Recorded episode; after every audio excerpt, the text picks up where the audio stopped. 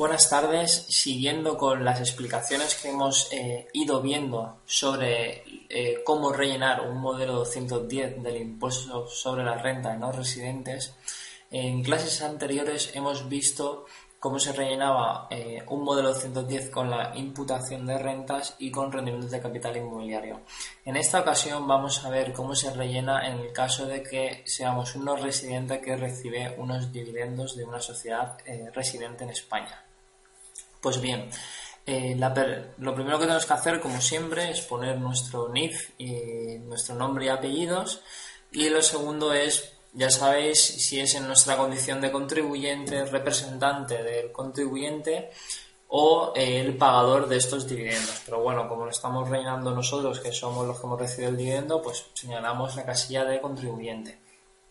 Eh, imaginaros luego en el apartado de vengo, como imaginaos que en un trimestre nos pagan, pues eh, nos hacen dos pagos de dividendos a cuenta, por ejemplo, uno en octubre y otro en diciembre. Por eso acordaros que señalo la flecha de, eh, agrupación, señalo con una X.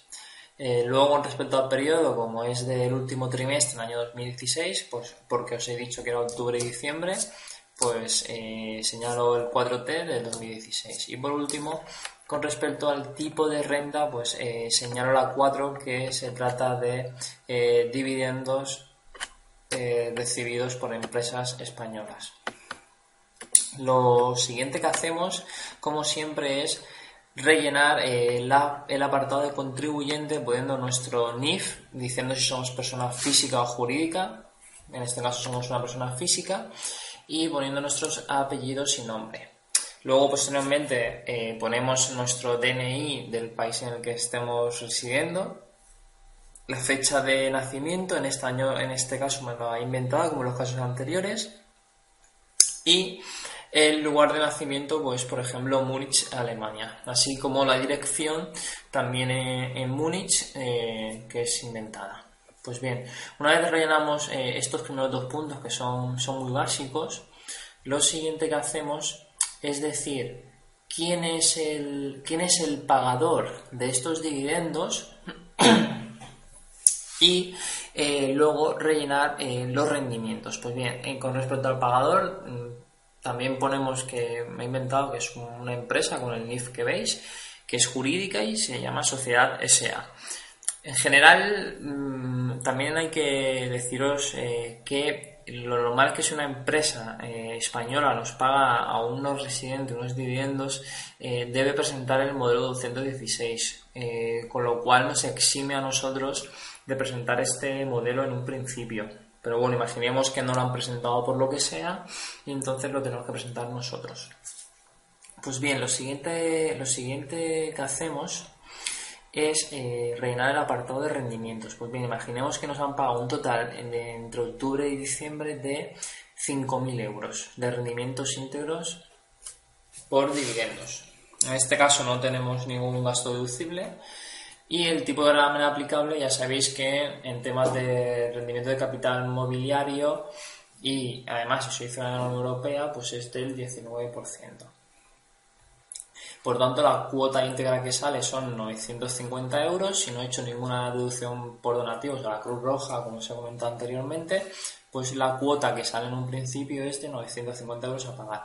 Ahora bien, nosotros, tal como hemos visto en clase, ya sabéis que hay convenios de doble imposición firmados por los estados. Pues bien, en este caso España y Alemania tienen firmado un convenio de doble imposición que establece que en el reparto de dividendos eh, el tipo de gravamen máximo es del 15%. Por tanto, lo que te dice el convenio es, oiga usted, de los 5.000 euros que cobra este señor, usted puede grabar como máximo en España un 15%.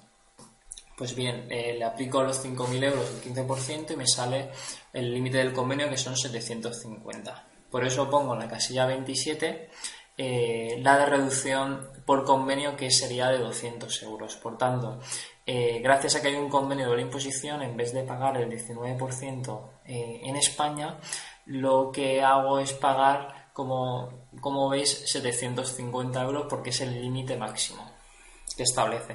Acordados que hay incluso situaciones en las que un convenio establece que el pago de dividendos o otro tipo de rentas están exentos, en cuyo caso tendríamos que marcar la casilla que tenéis a vuestra izquierda en la que pone exenciones convenio casilla número 20.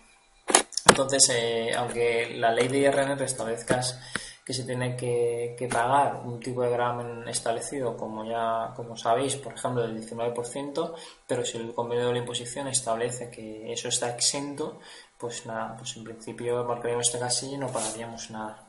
Eh, ya sabéis que las formas de pago son o acudiendo a un banco o poniendo nuestro número de cuenta o pagándolo mediante NRC y nada, y se presenta durante los primeros 20 días de enero del año 2017 porque acordaros que estamos en el cuarto trimestre del año 2016. Pues bien, si tenéis cualquier duda, no dudéis contactar conmigo, ya sabéis que, que puede ser por correo o si no en clase cuando nos veamos.